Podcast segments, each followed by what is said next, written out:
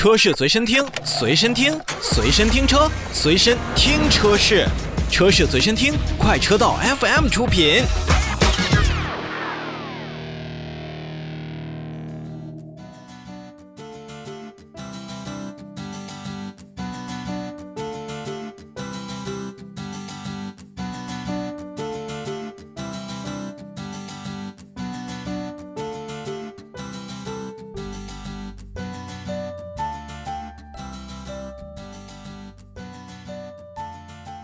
下面我们来说说长城汽车。还记得去年这个时候，长城汽车的魏建军董事长还曾经提到过，长城汽车还挺得过明年吗？前一段时间所进行的长城科技周技术展览上，那么中国汽车正在迎来最好的时代，这也是长城汽车董事长魏建军先生所感慨的。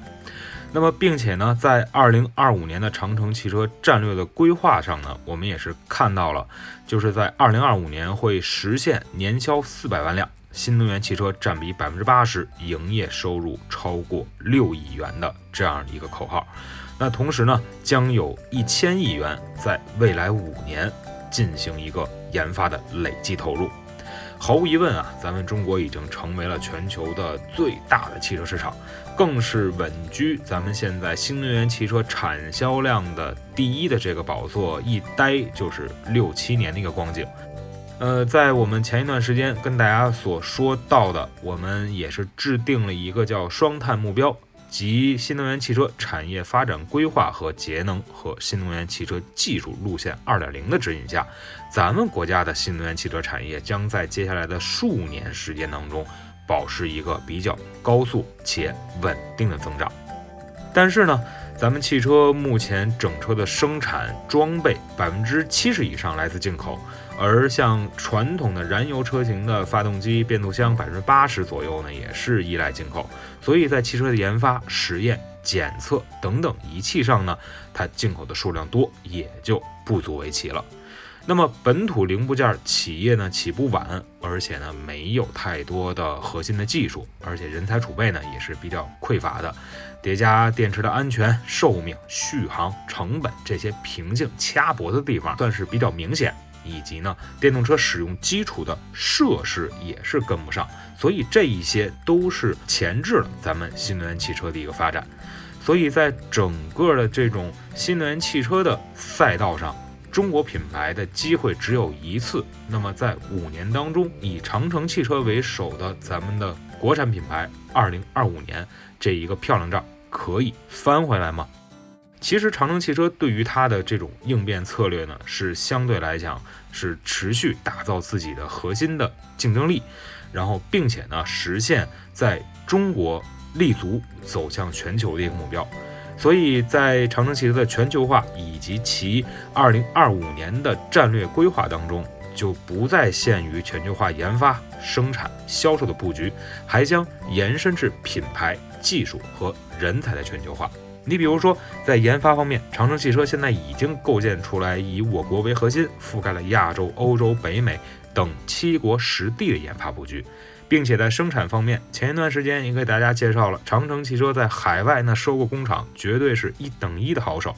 在中国建立了九个整车生产基地，并且在海外，我们有俄罗斯、有印度、有泰国三个全工艺的整车生产工厂和五个 KD 组装厂。同时呢，还推进在南美、欧洲等地的整车项目，未来呢还将持续在重点的海外市场进行布局。而至于刚才所说的五年内用于研发投入的一千亿元，将集中用在纯电动、氢能、混动等等新能源领域，并且呢，呃，加快从低碳到零碳的这么一个研究的步伐。还有包括低功耗、大寸力的芯片、碳化硅等等第三代的半导体关键的核心技术，以及现代传感、信息融合、人工智能等等方面，长城汽车都要涉足。具体来看，在产品层面，二零二二年就是明年，长城汽车呢将上市沙龙品牌的首款产品而二零二三年，欧拉品牌呢，预计也将会实现新能源细分市场的第一，全球销量也是超过一百万辆。而在二零二五年前，全体系推出五十余款的新能源车型，并且在制造端通过能源结构的调整以及低碳工艺的应用，二零二三年实现长城汽车首个零碳工厂，并且建立汽车产业链条的循环再生系统，那么也是为经济、环境和社会利益相交织进行一个更大的保障。在整体来看的话，呃，包括皮卡、哈弗、魏。欧拉、坦克、沙龙智行六个品牌矩阵，也是刚才所提到的我们自己的中国、俄罗斯、东盟、欧盟、南美等十大区域市场的消费者打造更好的潮牌以及潮品。那么，长城汽车的新产品的研发的周期最快可以控制在十一个月内。那么相比起绝大部分的品牌呢，可以缩短一半以上的时间。所以在今年呢，长城汽车将推出十多款产品，而二零二三年将推出六十余款，年产销量呢也将去实现两百八十万辆。而我们熟悉的柠檬混动、咖啡智行这样的智能以及更加高效的传动系统。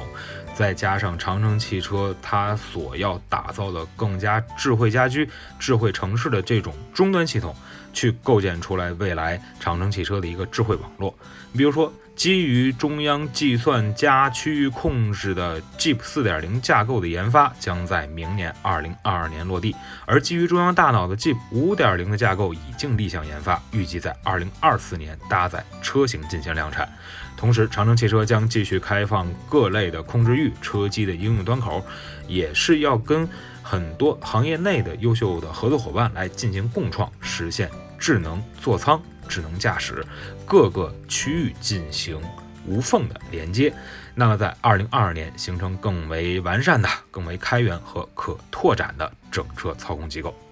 所以从魏建军看来，或者说是从长城汽车看来，未来五年到二零二五年是整个汽车产业格局重塑的关键五年，也是我们中国汽车在领跑新能源汽车这个赛道的唯一次机会。那这一次，长城汽车通过本次的科技周的展示，相信已经看到了取胜之药了。